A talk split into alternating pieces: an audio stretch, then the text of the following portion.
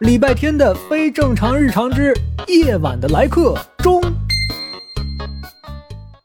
放学后的礼拜天一般都是直接骑着自行车回家的。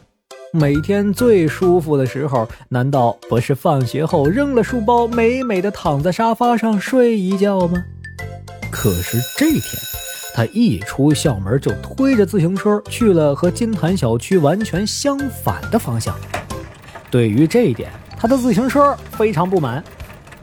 哎，你小小年纪就不记得路了？错了错了，不是这个方向。管好你自己，你的刹车不好使了，你知道吗？你要说这个，我可就不困了啊！刹车不好使是因为谁？路上有猫猫狗狗，你刹车；有瓢虫蚯蚓，你刹车；有块石头，你都刹车。一趟十分钟的路，你刹车八百回。那行啊，下回不刹车，直接骑着你撞上去。礼拜天懒得再跟咋咋呼呼的自行车啰嗦了，他来到一处湖心公园，左看看右看看，在一棵大树下坐下。他的自行车又说话了。别怪我没提醒你，有人跟踪你。我知道，他一会儿就过来了。礼拜天等了一会儿，果然一个人气呼呼地跑过来，是满头大汗的方少锦。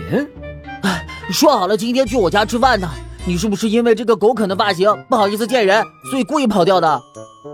纠正一下，是你妈妈跟我妈妈说好了，我可没跟你说好。我这会有事儿，你自己回去吃饭吧。方少锦的妈妈和礼拜天的妈妈是闺蜜，闺蜜聚会带着孩子们也是经常的。方少锦跟踪礼拜天跑了一路，这会儿也累了，在礼拜天旁边坐了下来。你能有什么事儿？树下数蚂蚁啊，晒自行车呀？简单来说，就是我有一个朋友想换个地方住，让我帮他写了一个换房子的启事，我来看看有没有人。你。给人写启事，你连请假条都写不明白，拿来我看看，我给你写。我写的挺好的，想和他换房子的可多了。哼，吹牛！礼拜天不再理会方少锦，他双手撑在背后，闭着眼睛，仰着头，静静听着风吹过草地的声音，湖中小鱼吐泡泡的声音。还有树梢枝头那只麻雀和络绎不绝上门看房的客人们吵吵闹闹的声音。这鸟窝真不错呀，我跟你换。我住在月亮路的一个广告灯箱里。广告灯箱？那不是夜里都不关灯吗？不换不换。我住在海边的一棵椰子树上，怎么样？换不换？海边风太大了，会吹乱我的发型，不换。街心公园，那里的猫太多了，不成不成。金坛小学的一间教室的窗台下，被熊孩子发现了，我就变成烤麻雀了，不行。书店楼顶，那里倒是很宽敞，不过马路边也太吵了吧。小动物们排着队来，又排着队被麻雀拒绝。礼拜天听得脑袋疼了，他起身拍拍屁股，骑上自行车就走。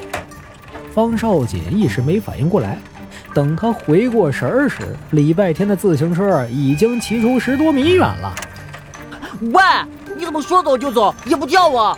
我妈让我叫你一起去吃饭。不吃了，没心情。礼拜天哪还有心情吃饭？这挑剔的麻雀。房子换不掉，今晚肯定又要来敲他窗户了。不答应他，他就会撒泼打滚、装死碰瓷儿，还威胁他要用他的头发做鸟窝。